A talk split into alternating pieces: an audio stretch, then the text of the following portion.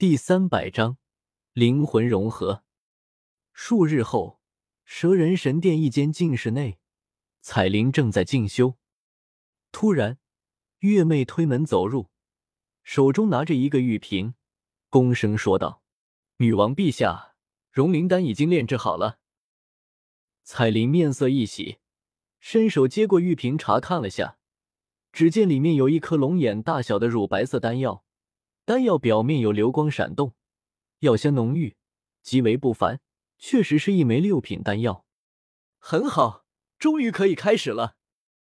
挥手屏退月妹，彩铃开始调整状态，心神又沉入到灵魂中。只见一条七彩大蟒正被他镇压住，可却极为不甘。他仰天嘶鸣，庞大的身体不断挣扎着，掀起浩大声势。也牵扯了彩铃很多力量。七彩吞天蟒，你我本为一体，来吧，与本王融合吧。彩铃脸上泛起少见的笑容，庞大的灵魂力量随心而动，向七彩吞天蟒不断挣扎的庞大身躯席卷而去，将它团团裹住。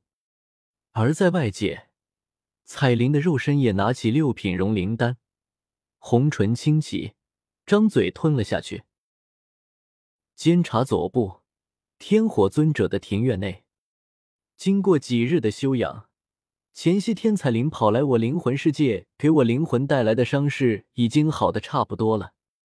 只是我和彩灵明明相隔万里，他却随时能跑来我这里串门，将我杀害，还是让我心存恐惧。这几日都是待在天火尊者这里，不敢离开。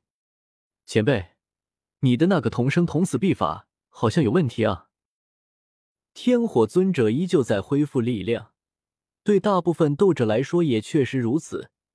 一生之中，绝大部分时间都在修炼。我盘膝坐在他对面，有些小心的说道：“彩铃，他竟然能通过你的秘法跑来我这里串门，这样对我的威胁也太大了。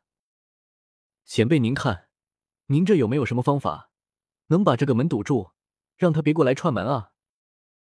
天火尊者境界极高，此时一边炼化灵药，一边还有心力与我说话。小娃娃，这秘法是老夫无意中获得的，你这也是老夫获得这秘法后第一次使用，所以使用这秘法会有什么效果，又该如何解决？他摇了摇头，轻笑道：“我也不知道。”我，你不知道还笑个屁啊！天火尊者被困在地底岩浆上千年了。如果这份秘法是整个大陆独此一份，感情我是千年来第一个使用这秘法的。而且往上追溯千年，整个斗气大陆都找不到任何使用过的潜力。我嘴角一阵抽搐，找不到潜力，这秘法也不知道是谁创的，想解决那真的是遥遥无期。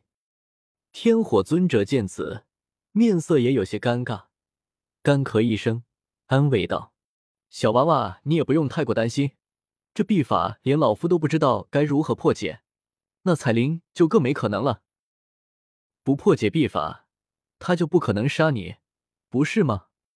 何况还有老夫在这，足以护你周。”啊！好似就是为了要印证天火尊者的话，他话还没有说完，我灵魂竟然有疼痛起来。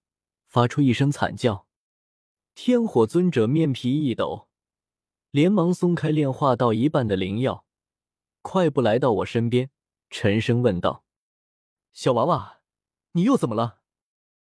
我我灵魂中不知道发生了何事，让我的灵魂机遇裂开，痛苦难忍。我死死咬着牙，开始默运鬼法，心神沉入了灵魂世界中。我的灵魂世界不比彩铃的黄沙漫天，里面什么都没有，只有空荡荡的漆黑寂静，还有两枚金色符文。我遥遥窥探去，却发现这番突如其来的灵魂动乱，竟然就是这两枚金色符文引发的。也不知道是怎么回事，原本分开、互不干扰的两枚金色符文，今日竟然互相靠拢，互相碰撞。在我的灵魂世界内掀起一阵灵魂海浪，一波一波向我的灵魂世界拍击而去，我的疼痛由此引发。该死的，彩铃和七彩吞天蟒到底在做什么？我一阵暗骂，只是一眼我就知道问题肯定不是出自我这边，而是彩铃和七彩吞天蟒那边。可是彩铃和七彩吞天蟒的灵魂，以往也有过交手，却从来没有影响过我。为何今日他们那边的动乱，却影响到了我这边？我眉头紧皱，深思片刻后，一个骇然的想法从我灵魂深处冒出：彩铃，你竟然想将七彩吞天蟒的灵魂融合？我又惊又恐，我对这同生同死秘法的了解太少了。甚至天火尊者都不知道它的具体效果是什么，但我能从冥冥中感应到，眼前这两枚金色符文，无论哪一枚破碎，都会让我直接身死。而依眼前的情形来看，两枚金色符文在剧烈碰撞，不论是彩铃的将七彩吞天蟒的撞碎，还是反过来，我都得死。想到这，我脸色阴沉的发黑，再也忍不住了。直接透过彩铃的金色符文，将一缕心神送入他的灵魂世界内，然后我便发现，他的灵魂世界也不可避免的受到影响。这里依旧是一望无际的黄沙，可这沙海竟像真的大海般，掀起了庞大的沙浪，一波接一波的涌起，连绵不绝。而那天空中也是狂风大作，整个世界宛如末日降临。彩铃，彩铃！我一边往这里输送足够的灵魂力量抵御风沙大浪，一边大声呼喊着彩铃。他很快就出现了，只是这回大概没有多余的灵魂力量，他只送来小小一缕灵魂力量，身体稀薄的宛如一阵白雾，微风一吹就散。纳兰叶，你还敢来此？他面无表情，冷声呵斥道。我则回忆一声冷笑：“老子都快被你折腾死了，还有什么不敢来的？”彩铃，你是不是在融合七彩吞天蟒的灵魂？我不管你有什么打算，赶快给我停下来！呵呵，蝼蚁，你是不是以为本王在镇压七彩吞天蟒的灵魂，就没办法腾出手来戳死你了？